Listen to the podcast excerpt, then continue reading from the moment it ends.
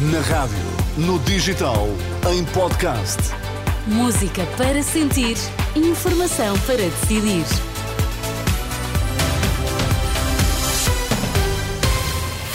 Hora de ouvirmos as notícias. Bom dia, Vítor Mesquita. O que é que temos nos destaques? Bom dia, Teresa. Sorteio da Taça de Portugal, Sporting e Benfica podem encontrar-se nas meias finais. DECO denuncia falta de transparência na definição do valor do, dos novos contratos de arrendamento. A edição das 11 com Vítor Mesquita. Vamos a isso.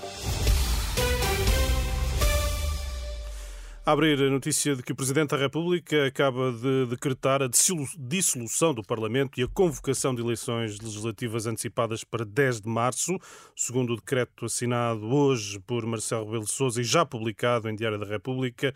Hum, é dissolvida a Assembleia, é fixado o dia 10 de março para a eleição dos deputados à hum, Assembleia hum, da República. Está assim oficializado o anúncio feito ao país em novembro. União de Leiria Sporting, Vizela Benfica, Santa Clara Futebol Clube do Porto, Vitória de Guimarães, Gil Vicente são jogos dos quartos de final da Taça de Portugal. Sorteio realizado na última hora na cidade do futebol, no qual ficou também definido o emparelhamento das meias finais.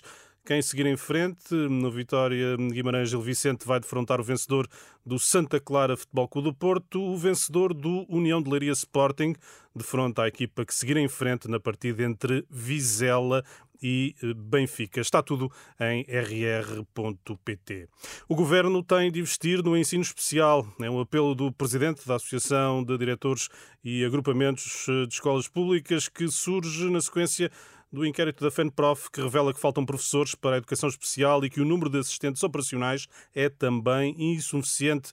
Um quadro descrito por mais de 80% dos diretores dos agrupamentos à Renascença. Filinto Lima alerta que o número de alunos com necessidades especiais tem vindo a aumentar nos últimos anos, um, número que tem sido acompanhado por um aumento de docentes, um, que não tem sido, aliás, acompanhado por um aumento de docentes nessa área. É necessário que o futuro governo, melhor diria, aposte numa área muito importante da nossa educação, que é, que é o ensino especial, que é a educação especial.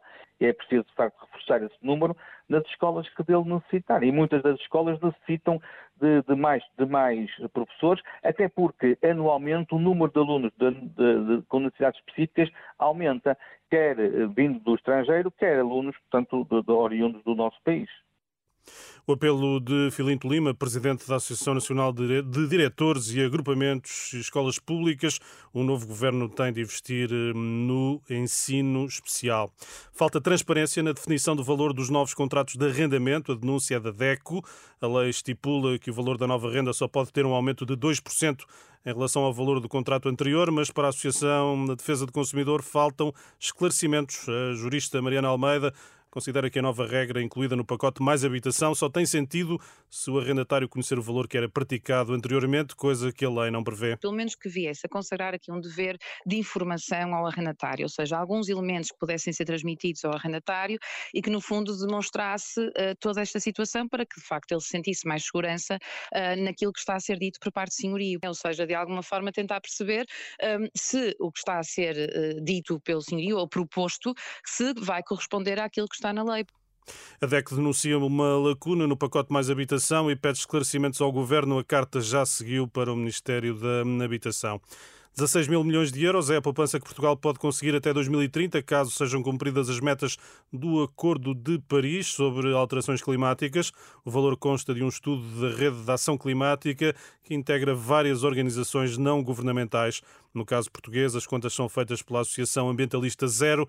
Em declarações à Renascença, Francisco Ferreira admite impactos positivos na saúde e na criação de emprego. Obrigada, Vítor Mesquita, e até já. Até já.